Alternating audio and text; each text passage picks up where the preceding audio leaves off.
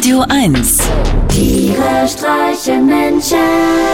mit Martin Gotti Gottschild und Sven Phantom.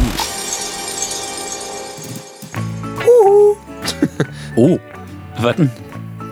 was hast du denn da an? Das, das, das trägt man jetzt so. Eine Weste. Und Ja. das ist ja höchstens eine 34. Du trägst eine Weste in Größe 34? Ja, na, alle anderen Westen bringen meinen Bauch einfach nicht so vorteilhaft zur Geltung. Das stimmt. Ich selber habe ja auch mal eine Zeit lang Bolero-Jäckchen getragen. Damals, 1987, gezwungenermaßen. Bei uns in der Familie lief das ganz einfach. Sobald das Westpaket auf dem Wohnzimmertisch stand und die letzte Schnur durchtrennt war, hieß es zugreifen ohne Rücksicht auf die Sippe. Es war so eine Art Blutrausch, der unsere Familie überkam. Ein jeder sonderte gellende Schreie aus und rollte irre mit den Augen, um seinen Nächsten zu verunsichern. Erst wenn wir uns wirklich hundertprozentig sicher waren, dass für die anderen rein gar nichts mehr übrig blieb, verschwanden wir in den feuchten Räumlichkeiten unserer übersichtlichen Zweiraumwohnung und begannen hastig damit, uns die Beute schmückend um den Leib oder schmatzend in den Mund zu legen. Nach 15 Minuten trafen wir uns dann alle wieder im Korridor, um anzuheben. Dabei war es von großer Bedeutung, möglichst cool und gefasst zu wirken, auch wenn man totalen Scheiß erwischt hatte. Meine Mutter hatte sich zwei Toffifees in die Augenhöhlen geklemmt und, und blätterte interessiert in der Bravo.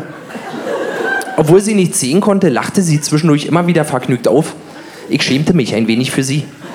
Vater stand lässig im Türrahmen des Wohnzimmers und aß ganz langsam zwei Duplos auf einmal, während er mir aufmüpfig und gelangweilt zugleich in die Augen schaute und genüsslich in sich hineinbrummte. Dann drehte er sich um, um mir die zwölf Duplo-Aufkleber zu zeigen, die bereits seinen Rücken zierten. Er hatte die ganze Packung verputzt. Ich hätte ihn erwürgen können, wie er so dastand mit seinem Schokomäulchen, die linke Hand bis zum Anschlag im frisch durchstochenen Nutella-Glas. Ich selber war mit meiner Ausbeute nicht ganz so zufrieden. Ich hatte in der Hektik den Überblick verloren. Da stand ich nun in meinem neuen Bolero-Jäckchen und dem Glas bitterer englischer Orangenmarmelade und versuchte, die Tränen der Enttäuschung zurückzuhalten. Ein sinnloses Unterfangen. Mein Kind zitterte bereits, als würde ich ganz hastig kleine Nüsschen kauen. Und dann brach es aus mir heraus.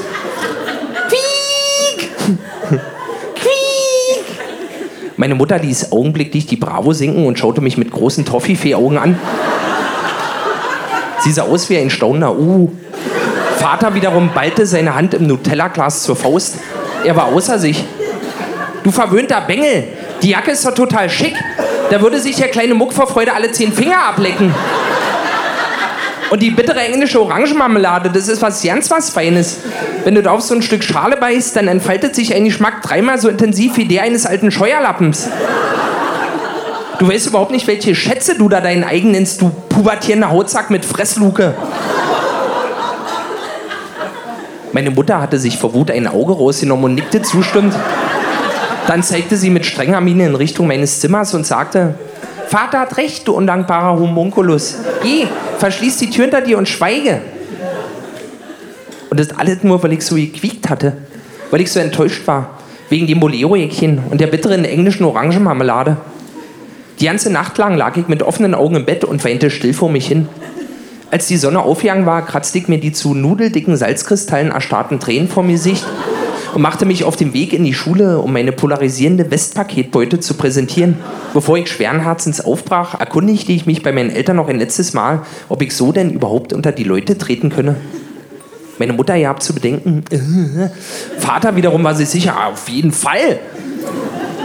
Ich hielt nur bis zur kleinen Hofpause durch. Nachdem ich ein paar meiner Kumpels von der englischen Orangenmarmelade hatte kosten lassen, um von der Absurdität meines Jäckchens abzulenken, machte das hier ruhig die Runde, der kleine Muck verteile in der Schule Rattengift.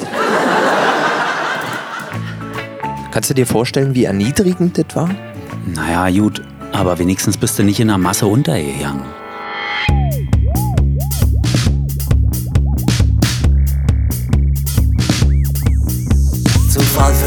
Karriere, zu fleißig für Hartz IV, zu haarig für nen Porno, zu nackig für ein Tier, zu schwammig für den Laufsteg, für Sumo viel zu schlank, zu fit für Rückenschule, für die Armee zu krank, für S zu unterwürfig, für M zu dominant. Für den Chef zu punkig, fürs TV nicht interessant. Zu Hacke für Gesellschaft, zu klar für Therapie. Zu müde für die Party, doch zu wach für Lethargie, was ich auch ranzieht. Mir will nichts passen, passen. Muss ich diese Welt in den Genormten überlassen, was ich esse? Will mir nicht schmecken, schmecken. Gib mir was mit Kanten und dann gib mir was mit Ecken. Zu männlich für ein Mädchen, für einen Mann zu feminin. Pünktlich für Spontanität, zu spät für den Termin. Für links zu realistisch, für rechts leider zu klug. Fürs Auenland zu riesig, für King Kong nicht groß genug. Zu reich für Kick und Taco, zu arm fürs KDB. Zu wahr für eine Lüge, zu falsch für ein Klischee. Für Prenzlberg zu hässlich, für Wedding viel zu schick. Angst vor der Selbstständigkeit und Angst vor der Fabrik, was sich auch anzieht. Mir will nichts passen. Muss ich diese Welt in den Genormten überlassen, was ich esse? Will mir nicht schmecken, schmecken. Gib mir was mit Kanten und dann gib mir was mit Ecken, kann ich mit und ich kann nicht ohne, ohne. Für ein inneres Chaos wäre ich wohl die Schablone, was ich esse. Will mir nicht schmecken, schmecken. Gib mir was mit Kanten und dann gib mir was mit Ecken. Farblos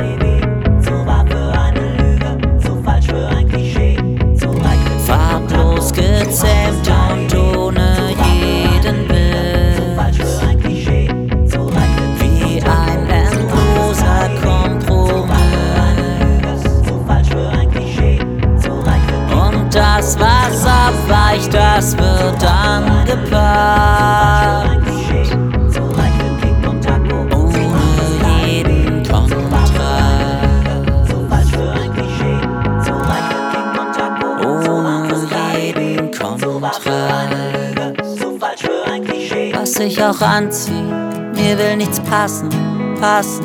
Muss ich diese Welt in den Genormten überlassen, was ich esse? Will mir nicht schmecken, schmecken. Gib mir was mit Kanten und dann gib mir was mit Ecken, kann ich mit und ich kann nicht ohne, ohne. Für ein inneres Chaos wäre ich wohl die Schablone, kann ich mit und ich kann nicht ohne, ohne. Für ein inneres Chaos wäre ich wohl die Schablone. Oh, ein irres Lied.